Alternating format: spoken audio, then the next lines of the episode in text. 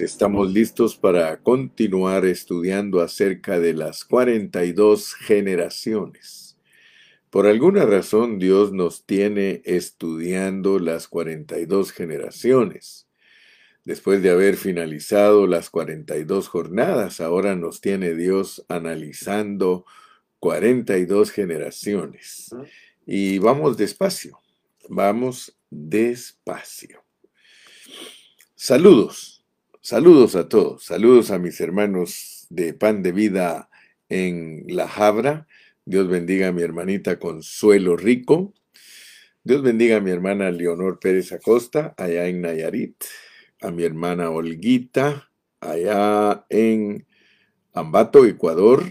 Dios los bendiga a todos. Quisiera ocupar todos los minutos para saludarlos a ustedes, pero tenemos que seguir estudiando. Hoy entramos al mensaje número 15 de las 42 generaciones y tenemos que ir poniendo atención porque apenas estamos empezando eh, cada persona que fue utilizada por Dios para que naciera Cristo aquí en la tierra representa un aspecto de nuestra vida cristiana en el Nuevo Testamento. Cada personaje que Dios usó para que Cristo naciera debe dejar una huella marcada en nosotros porque se vuelve una característica espiritual. Quiero que no pierdan de vista eso. Cada personaje que Dios usó para que Cristo viniera a este mundo significa para nosotros los cristianos del Nuevo Testamento un aspecto de nuestra vida cristiana. Que no se nos olvide que el libro de Mateo nos presenta con toda claridad las palabras del Señor Jesucristo cuando él señaló a sus discípulos y dijo, He allí mi madre, mis hermanos y mis hermanas. Entonces, para nosotros los cristianos del Nuevo Testamento, Hablar de que Cristo se puede formar en nosotros significa que espiritualmente nosotros venimos a ser la madre, los hermanos y las hermanas de Cristo si hacemos la voluntad de nuestro Padre que está en el cielo. Entonces para nosotros, que Cristo nazca de nosotros, tiene que ver con que nosotros aprendamos a hacer la voluntad de Dios. Esta clase de mensajes, no todos los siervos de Dios lo predican, porque no han visto que Israel es sombra de la iglesia en todo el sentido de la palabra. O sea que todo el Antiguo Testamento, todo, todo, todo el Antiguo Testamento es una sombra para que nosotros entendamos la realidad de la iglesia. Por eso me da tristeza que algunos siervos de Dios no crean en la iglesia. Hay siervos de Dios que se jactan en decir que Dios les ha salvado a ellos sin la participación de la iglesia. Cuando el apóstol San Pablo se convirtió a Cristo, Él es nuestro ejemplo, Él buscó la iglesia, Él buscó a los hermanos que estaban sirviendo a Cristo. Es más, tuvieron que orar por Él. Y él con el tiempo entendió lo que era la iglesia, el cuerpo de Cristo. Prueba de ello es que Dios lo usó escribiendo epístolas para certificar fehacientemente lo que es la iglesia. Pablo escribió Efesios donde nos presenta siete aspectos de la iglesia y allí podemos darnos cuenta que la iglesia es una corporificación, es un cuerpo, gracias a Dios. Muy bien, entonces yo creo que vamos a continuar porque ayer hablamos de el engendramiento de Isaac. Vimos que Mateo empieza diciendo que Jesucristo es hijo de David, hijo de Abraham. Pero luego se nos dice que Abraham engendró a Isaac. Y en Isaac nosotros encontramos eh, revelación divina, o sea que no es nada más de leer la historia del engendramiento de Isaac en una forma externa o superficial, porque si la leemos superficialmente solo vamos a entender que Dios le prometió a Abraham un hijo para que como descendiente de él fuera su heredero.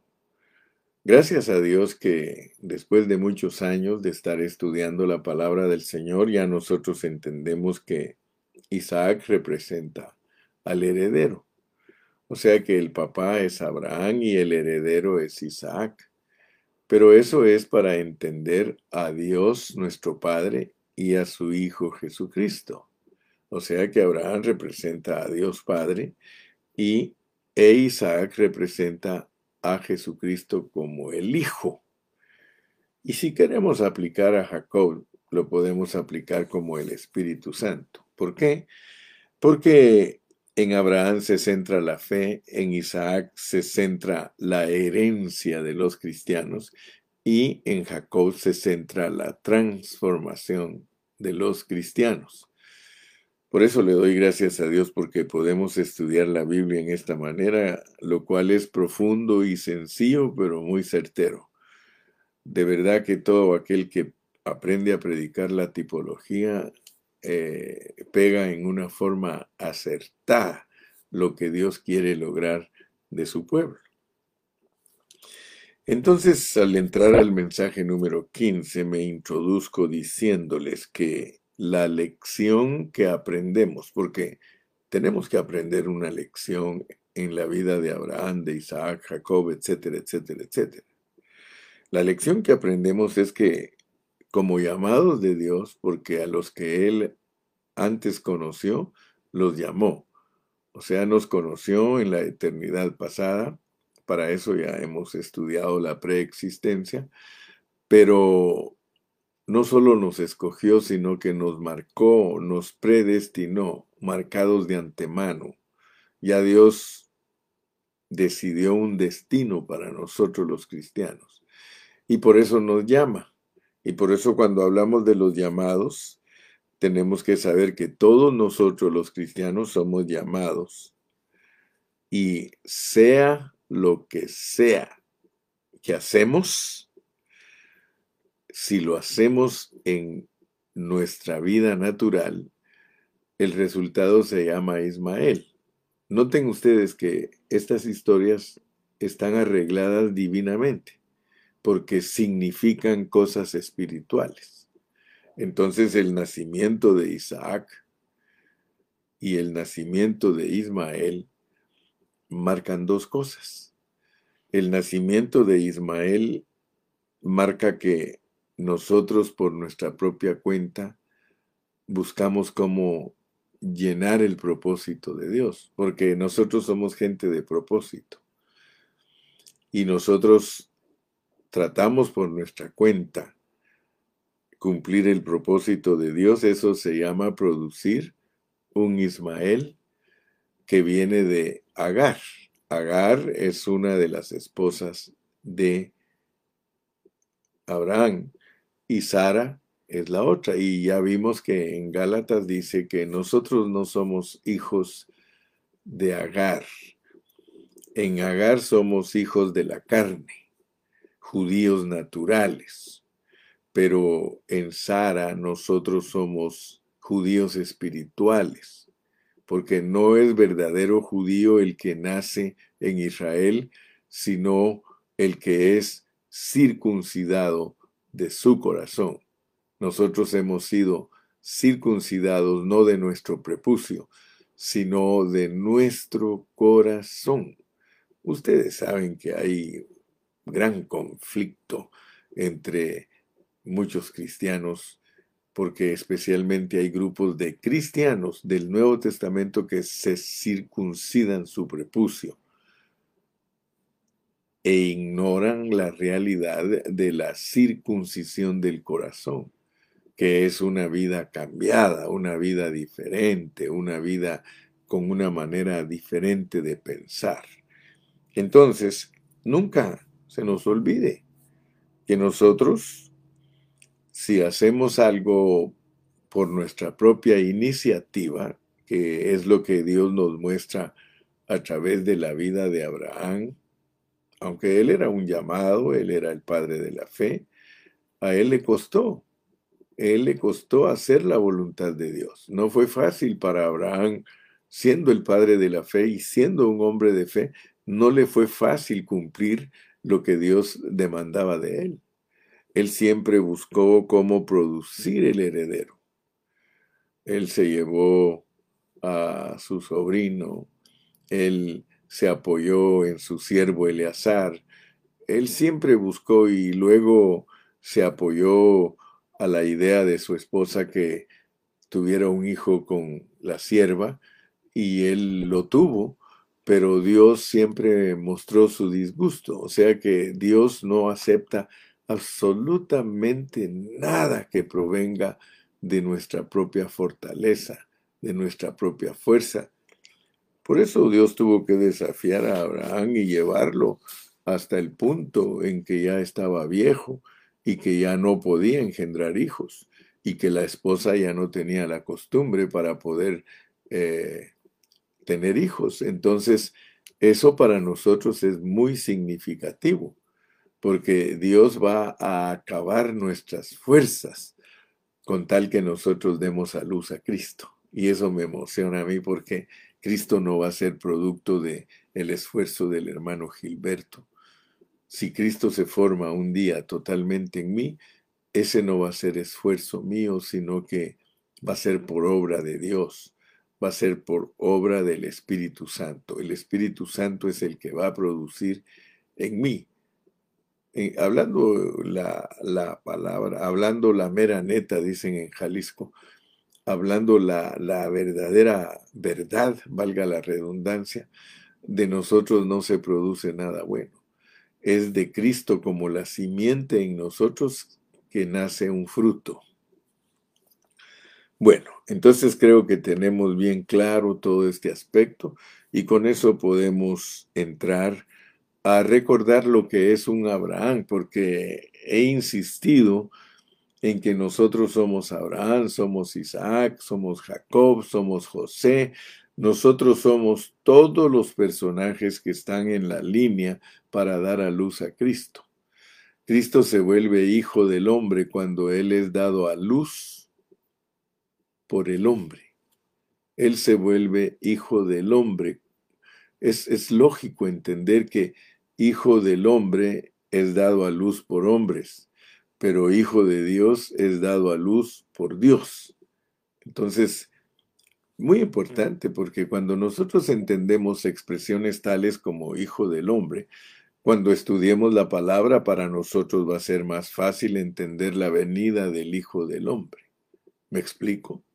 Espero que Dios le abra a usted su entendimiento. Entonces entremos al segundo punto. Un Abraham, escúchalo bien, porque estas son definiciones que deben quedar plasmadas en nosotros. Un Abraham es un llamado que no hace nada por sí mismo. ¿Estamos oyendo bien? Un Abraham es un llamado que no hace nada por sí mismo. Dios tuvo que esperar Dios tuvo que esperar. Mire, en realidad la paciencia de Dios es tan grande. Cuando uno lee ahí expresiones tales como mirad, el labrador espera el precioso fruto de la tierra, ese es Dios. Es Dios el que está esperando hasta que nosotros demos el precioso fruto de la tierra.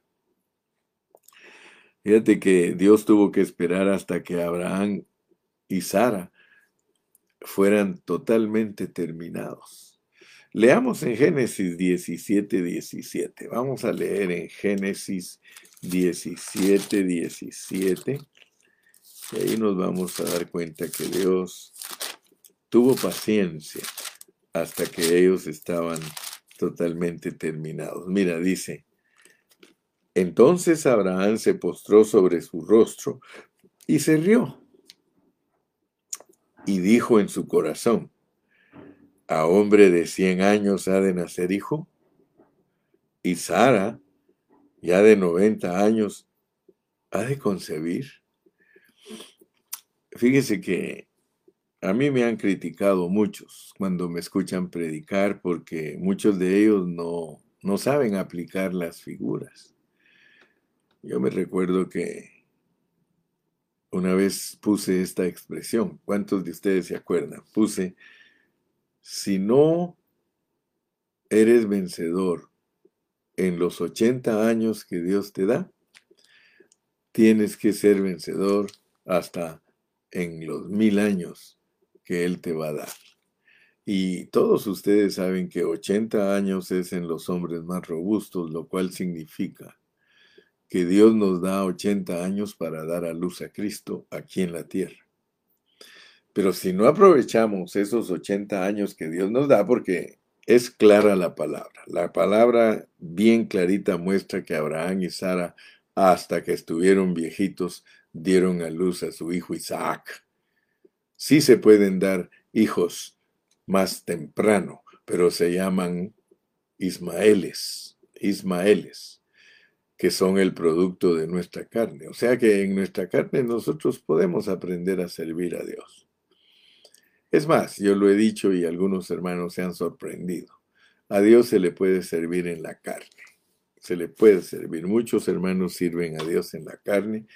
Es decir, no se preocupan que sus obras sean en Cristo sino que ellos se esfuerzan por hacer buenas cosas, ellos se esfuerzan por quedar bien con los demás, pero la realidad es que la obra viva es Cristo haciéndola en nosotros. Obras muertas son las obras de nuestra carne, pero las obras vivas son las obras que Cristo hace a través de nosotros. Entonces, mi amado hermano, yo quiero que usted se dé cuenta que uno puede obrar uno puede hacer la obra de Dios en su carne, pero la meta de Dios no es esa. En el 17:17 dice, entonces Abraham se postró sobre su rostro y se rió y dijo en su corazón, a hombre de 100 años ha de nacer hijo y Sara ya de 90 años ha de concebir. Y fíjate lo que dice el versículo 18. Y dijo Abraham a Dios, Ojalá Ismael viva delante de ti. Respondió Dios, ciertamente Sara, tu mujer, te dará a luz un hijo, y llamarás su nombre Isaac, y confirmaré mi pacto con él como pacto perpetuo para sus descendientes después de él. Entonces Dios no quiere Israel, Dios no quiere Ismael, Él quiere Isaac. Él quiere que nosotros aprendamos a obrar en Cristo y todo lo que hagáis, sea de palabra o de hecho, hacedlo en el nombre del Señor. Hacer algo en nombre de alguien más es hacerlo en esa persona. La única obra que Dios acepta de nosotros es que Cristo la haga a través de nosotros y nosotros a través de Él, algo mutuo. Entonces, mi amado hermano, un llamado es aquel que no hace nada por sí mismo.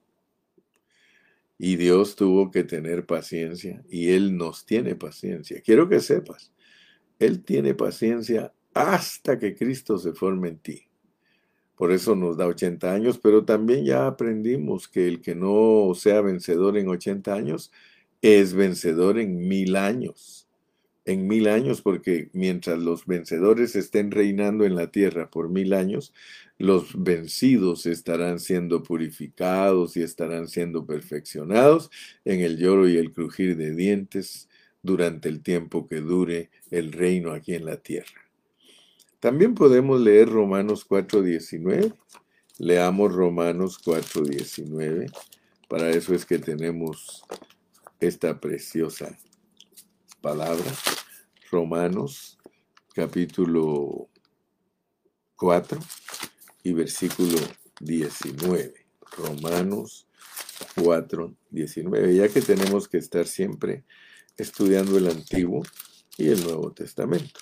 Los dos testamentos nos manda Dios a estudiarlos, porque por medio de esos dos testamentos nosotros entendemos la realidad y el propósito divino eh, dije que era Romanos 4:19, el cual dice, y no se debilitó en la fe al considerar su cuerpo, que estaba ya como muerto, siendo de casi 100 años, o la esterilidad de la matriz de Sara. Fíjese, y no se debilitó en la fe. Nosotros no debemos de debilitarnos en la fe.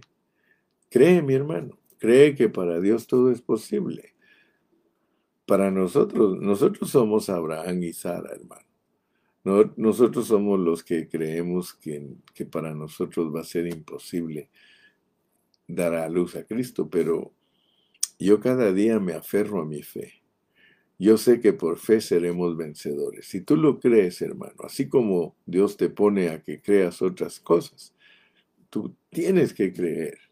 Debes creer por fe que eres un vencedor y que es Dios el que va a producir en ti, porque nosotros somos estériles.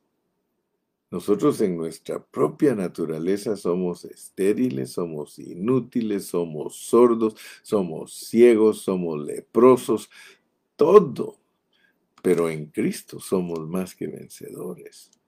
Es la fe que tengamos en Cristo que va a producir sus vencedores. Así sucedió con Abraham, así sucedió con Sara y así va a suceder con nosotros. Él esperó, él esperó hasta que la energía natural muriera hasta que ellos se dieran cuenta que era imposible para ellos dar a luz un hijo. Nosotros tenemos que saber que solo por fe podemos dar a luz a Cristo. De lo contrario, hermano, es imposible. Como dicen en inglés, impossible. To give birth of Christ is impossible. Nosotros no podemos dar a luz a Cristo por nosotros. Eso es imposible. Pero gracias a Dios que nosotros ahora vemos que Abraham quería tener, Abraham quería tener a Ismael. Él quería encontrar en su hijo Ismael el descanso, pero Dios lo rechazó. Vamos a leer en Génesis 17, 18 y 19 otra vez. Génesis 17, 18 y 19, porque tenemos que entender que el descanso que nosotros buscamos es rechazado por Dios. Dice, entonces Abraham se postró sobre su rostro y se rió y dijo en su corazón, ¿a hombre de cien años ha de nacer hijo? Y Sara ya de 90 años ha de concebir. Y dijo Abraham a Dios, ojalá Ismael viva delante de ti. Respondió Dios, ciertamente Sara tu mujer te dará a luz un hijo y llamarás su nombre Isaac. Y confirmaré mi pacto con él como pacto perpetuo para sus descendientes después de él.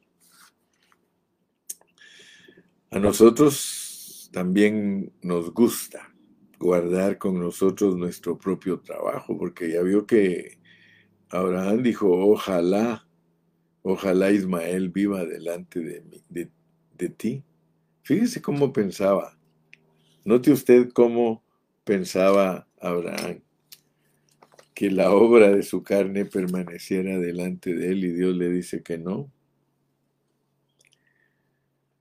A nosotros también nos gusta guardar nuestro trabajo y descansar en él, pero Dios no acepta tal cosa. Yo creo que hasta que entendamos que Dios no acepta nada de nosotros, puede ser que le abramos el camino a Dios para que haga el trabajo. Se, da cuenta usted que uno con su conformismo, con su naturaleza humana, y aquí claramente lo dice, ojalá Ismael viva delante de ti. Mire cómo pensamos nosotros. Nosotros obramos en la vida cristiana.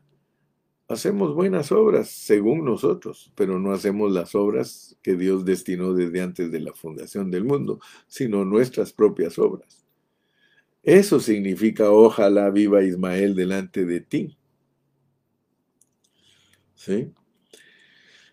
Dios no acepta que Ismael viva delante de él, dice no. Con el tiempo Dios le pidió a Abraham que echara a Ismael y a su mamá. Mire, aquí está en Génesis 21, del 10 al 12. Génesis 21, del 10 al 12. Y miro que hoy ninguno está poniendo las citas bíblicas. Yo creo que mi secretaria no está presente. Perdón, pero si alguno de ustedes puede, poner las citas, póngalas.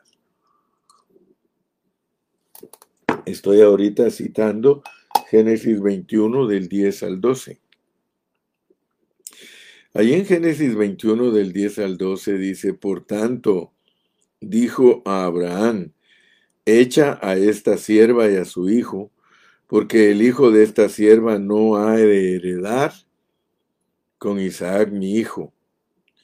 Y dice que este dicho pareció grave en gran manera a Abraham a causa de su hijo. Hermano, usted tiene que entender entonces por medio de la figura, porque predicar por medio de la figura, predicar por medio de parábolas, de metáforas, de alegorías, es para gente sabia. La gente que no es sabia no entiende el mensaje que se está transmitiendo porque se está transmitiendo en parábola. Mire cómo dice aquí, dice, por tanto dijo a Abraham, echa a esta sierva y a, tu, y a su hijo, porque el hijo de esta sierva no, no ha de heredar con Isaac mi hijo. Este dicho pareció grave. A nosotros nos parece grave que Dios rechace lo que hacemos. Fíjese que si yo regalo algo para un pobre, pero no lo hago de corazón, Dios lo rechaza y a nosotros nos duele que nos rechacen las ofrendas. ¿Sí? Este dicho pareció grave en gran manera a Abraham a causa de su hijo. Sí, porque su hijo Ismael representa todo el trabajo de la carne. Y le parece a uno, cuando Dios le rechaza a uno todas las cosas que hace por medio de su carne, a uno le duele. El 12 dice, entonces dijo Dios a Abraham, no te parezca cosa grave a causa del muchacho y de, y de su sierva, y de tu sierva. En todo lo que te dijere Sara, que es tipo de el Espíritu dentro de nosotros, en todo lo que te dijere Sara, oye su voz, porque en Isaac te será llamada descendencia. O sea que nosotros seremos prósperos, seremos abundantes, estaremos ensanchados si nosotros hacemos las cosas en Cristo, en Cristo. Para Abraham era difícil entender esto, pero él tenía que aprender la lección de no vivir y depender de sí mismo. Hermano, esa es la lección para nosotros hoy. Estamos estudiando a Abraham donde Dios le está enseñando que no aprenda a vivir dependiendo de sí mismo. Es que él dependía de sí mismo. Él era un varón de fe, pero dependía de sí mismo. Entonces, si Dios no te abre a ti el entendimiento, si no te abre el entendimiento, hermano, tú puedes ser una persona de fe, pero no vas a vivir conforme al propósito divino. O sea que nosotros somos de fe, hermano. Abraham era de fe, pero tú te das cuenta que hacía las cosas a su propia manera. Es que ser de fe es una cosa y obrar es otra, porque la fe va junto con la obra. La fe, Santiago dice, muéstrame tu fe y yo te muestro mi obra porque tú dices que tienes fe, pero tu obra es muerta.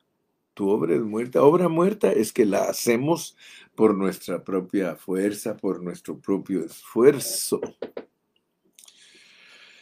Yo espero en Dios que todos nosotros los que estamos estudiando todas estas lecciones, nosotros seamos sellados por estos personajes Estos personajes sirven para sellarnos, sirven para abrir nuestros ojos, sirven para que nosotros hagamos las cosas correctamente. Por eso te dije, ¿sabes lo que es ser un Abraham? Ser un Abraham es ser un hombre de fe que Dios lo exhorta a que no haga las cosas por su propia fuerza. Eso es ser un hombre de fe. Un Abraham tiene que aprender un Abraham a hacer las cosas en el Espíritu. Entonces, eh, Abraham, para él fue difícil, pero él tenía que aprender la lección de no vivir y depender de sí mismo. Aprendamos, hermano, a depender de Dios y no de nosotros mismos. Aleluya. Aprendamos, hermano. Él tenía un hijo pero tenía que deshacerse de él. Eso es lo que significa deshacerte de tu propio esfuerzo, de tu carne. Él tenía un hijo y por eso gracias que nos citaron Gálatas 2.20. Gálatas 2.20 es el versículo clave para entender que nosotros no debemos obrar en nuestra carne. Ya no, dice primero, dice, con Cristo estoy juntamente crucificado. La carne, hermano, es para crucificarla. Ismael es para echarlo con todo y mamá. Es para que lo eches fuera de tus contornos. ¿Sí? Con Cristo estoy juntamente crucificado y ya no vivo yo, mas vive Cristo en mí. Fíjate que Dios nos ha insistido por años, por años, ya no obres en la carne, ya no obres en la carne, ya no obres en la carne. Fíjate que aún a los Gálatas Pablo les tuvo que decir, bueno, ¿cómo recibisteis el Espíritu? Porque ese es el Espíritu de la promesa. ¿Lo recibisteis por fe o por las obras? Oh, Gálatas insensatos, les dice, empezasteis en la fe y vais a terminar en la carne. Porque muchos cristianos tenemos ese problema que empezamos por fe y de repente ya andamos en la carne. Ahora, fíjate que él tenía un hijo, Abraham tenía un hijo, pero tenía que deshacerse de él. Esa es una lección para Abraham y es nuestra lección en Gálatas. Entonces, vamos a seguir clarificando, porque la palabra al estarla repitiendo y repitiendo y repitiendo, es que se va clarificando. Participar de Cristo significa no depender de nada de nosotros mismos, nada de nuestro propio esfuerzo. Por eso algunos hermanos no han alcanzado a ver y todavía el enemigo los engaña. Mire, hay hermanos que dicen, es que yo voy a ayunar para lograr esto. Hermano, cuando uno ayuna tiene que tener cuidado porque uno puede ser que se apoye en su ayuno. Hay hermanos que creen que para echar fuera demonios hay que ayunar, hay que irse a un retiro a la montaña para venir llenos de poder y eso es esfuerzos humanos. Fíjese que cuando uno lee que el demonio que quisieron echar fuera los discípulos no salió y que cuando Cristo vino les dijo, ¿hasta cuándo eh, he de soportaros?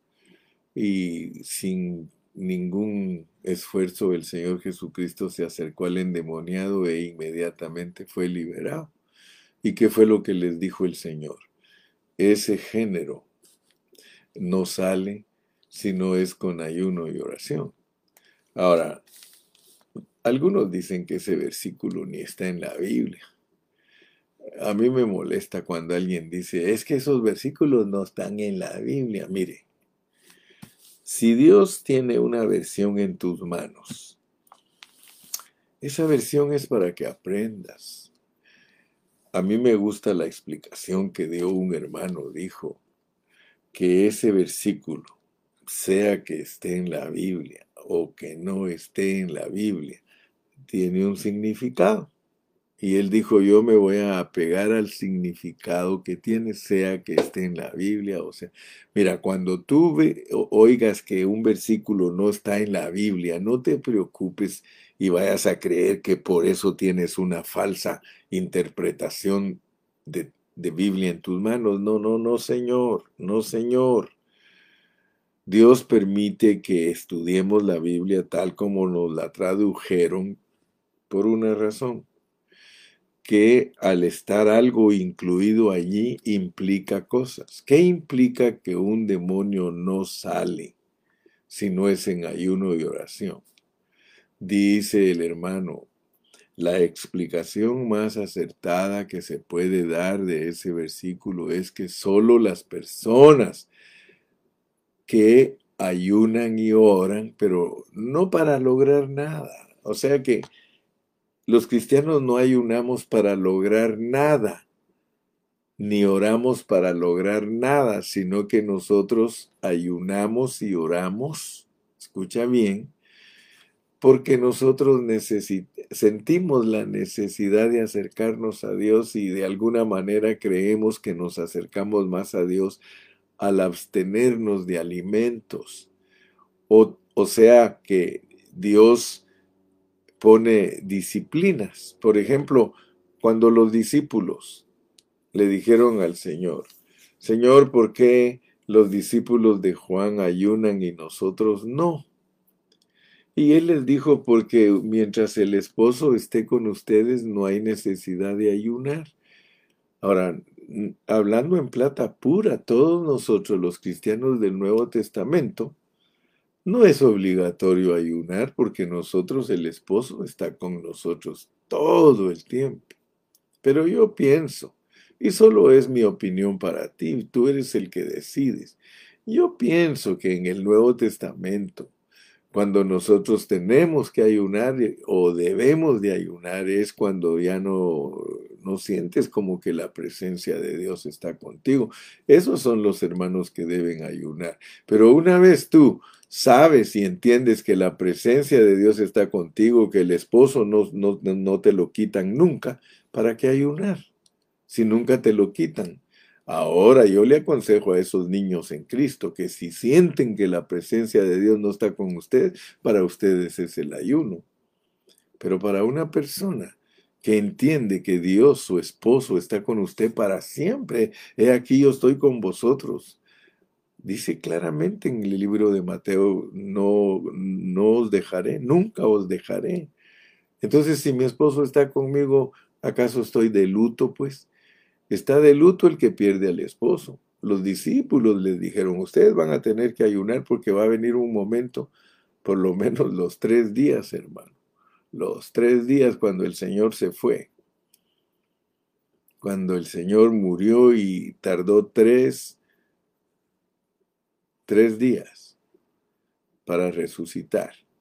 Después de tres días, yo creo que esos tres días fueron de ayuno para los discípulos, porque el esposo ya no estaba con ellos.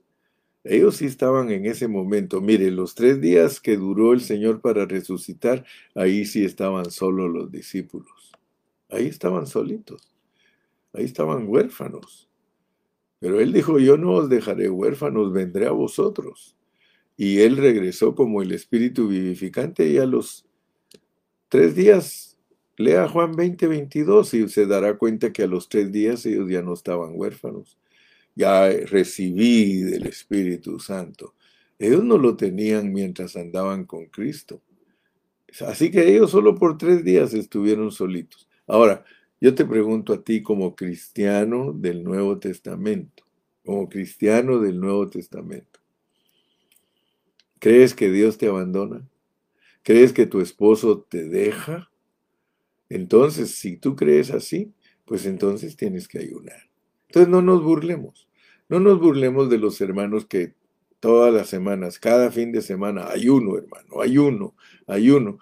Pues imagínate la condición en que están, porque no han entendido que su esposo está con ellos. Pero no los estamos criticando, no los estamos criticando sino que estamos viendo que son niños. Yo siempre he predicado eso, hermano, y no tengo problema en predicarlo. No tengo problema en predicarlo. Todos los hermanitos que quieren ayunar, pero no crean que por eso pues son santos, porque están ayunando a veces y son los abrahanes que no confían en Dios, sino eh, confían en sus propias fuerzas. Ah, su ayuno los hace sentirse muy satisfechos y critican al que no lo hace. No estamos para eso, hermano. Yo creo que en esta mañana Dios está ayudándonos poco a poco a ir entendiendo la palabra. Ubiquémonos. Entonces, participar de Cristo significa no depender de nada de nosotros mismos, nada de nuestro propio esfuerzo. Tal como, tal como Ismael, tal como Ismael era una frustración para que Isaac heredara la promesa de Dios, Asimismo, nuestro esfuerzo personal frustra nuestra participación de Cristo. Debemos rechazar, rechazar todo lo que somos y tenemos para poder confiar en la promesa de Dios. Debemos renunciar a todo lo natural de nuestra vida. De otra manera, no podemos disfrutar a Cristo. Solo hasta después que nuestra fuerza natural desaparece, viene la promesa de Dios. Después que Ismael fue echado, Isaac tomó posesión para participar en la bendición de la promesa. La terminación de nuestro esfuerzo natural, el rechazar de lo que somos y hacemos, eso es Isaac. Eso es Isaac el heredar de la bendición de la promesa de Dios, la cual es Cristo. Ahora somos de Él y le tenemos como nuestra porción. Así que somos la simiente de Abraham, los llamados de Dios y herederos, de acuerdo a la promesa. Vamos a finalizar el día de hoy leyendo Gálatas 3:29. Yo espero que Dios te haya revelado con este mensaje lo que es ser un Abraham. Lo que es ser un Abraham. Finalicemos pues nuestro estudio de este día con Gálatas 3:29. Gálatas 3:29. Gálatas 3:29. Aquí está Gálatas y aquí está el capítulo 3 y el versículo 29. Y si vosotros, dígalo junto conmigo, y si vosotros sois de Cristo, ciertamente linaje de Abraham sois, y herederos según la promesa. Disfruta de tu herencia, pues. Ahora vas a ir entendiendo qué es tu herencia. Tu herencia es disfrutar a Cristo haciendo las cosas por ti. O sea que nosotros llegamos al punto final de la historia nuestra, heredar a Dios. Dios es nuestra herencia. Y pues más profundo es que nosotros nos volvemos herencia de Dios, porque yo te mencioné que eso es mutuo. Pero vamos a ir aprendiendo poquito a poco, poquito a poco. Y si vosotros sois de Cristo, terminemos hoy recitando ese versículo todos. Y si vosotros sois de Cristo, ciertamente linaje de Abraham sois. Y si vosotros sois de Cristo, ciertamente linaje de Abraham sois y herederos según la promesa. Eso es Gálatas 3:29. Gálatas 3:29. Apréndetelo de memoria. Y si vosotros sois de Cristo, ciertamente linaje de Abraham sois y herederos, herederos según la promesa. Mas si vosotros sois de Cristo, ciertamente linaje de Abraham sois y herederos según la promesa. Que tengas un buen día, que Dios te llene de su Espíritu Santo cada día más y más y que vivas rebosante, que vivas gozoso, gozoso en la esperanza, sufrido en la tribulación, constante en la oración. Hasta mañana. Se despide de ti tu servidor, el hermano José Gilberto Carrillo. Hasta pronto. Bye bye.